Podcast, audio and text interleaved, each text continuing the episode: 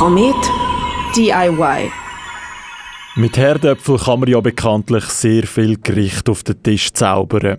Die meisten davon sind auch sehr bekannt, zum Beispiel Rösti, Baked Potatoes oder auch Herdöpfelstock. Aber habt ihr schon mal etwas von Herdöpfelküchli gehört? Der Beitrag von Florian Mani. Herdöpfelküchli tönt als Begriff sehr komisch, sind aber extrem simpel zu machen. Alles, was ihr dafür braucht, ist ein Kilo Herdöpfel, vier Eier, ein bisschen Mehl, ein bisschen Wasser und noch Öl zum Anbraten. Als erstes werden die Herdöpfel natürlich gewaschen und die Schalen weggeschält. Wenn ihr dann das Kilo geschält habt, werden sie unkocht wie bei Rösti in feinen Streifen geraffelt und in einer Schüssel aufgefangen. In diese Schüssel kommen jetzt noch die vier Eier, ein bisschen Wasser und Mehl. Genaue Mengenangaben kann ich beim Wasser und Mehl nicht machen. Das muss wirklich nach Gefühl passieren. Die ganze Mischung darf nicht zu flüssig, aber auch nicht zu teigig werden.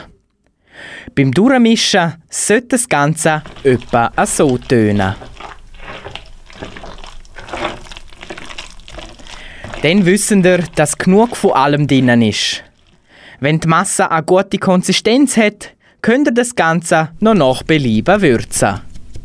Wenn die Mischung parat ist, könnt ihr eine Bratpfanne nehmen und mit genug Öl den Boden decken.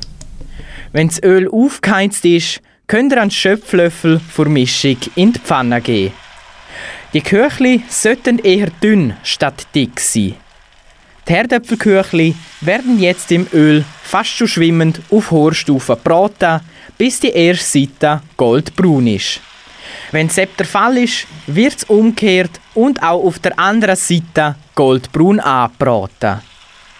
Weil die Herdöpfelküchli in so viel Öl gebraten werden, empfehle ich euch eine zwei- oder sogar dreilagige Schicht Haushaltspapier auf den Servierteller, wo die fertigen Küchli darauf platziert werden, zu legen.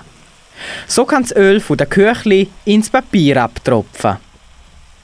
Wenn ihr dann die ganze Mischung aufgebraucht habt, könnt ihr auf den Küchlistapel auch wieder zwei bis drei Lagen Haushaltspapier legen und alles abtupfen, damit sie nicht mehr so ölig sind.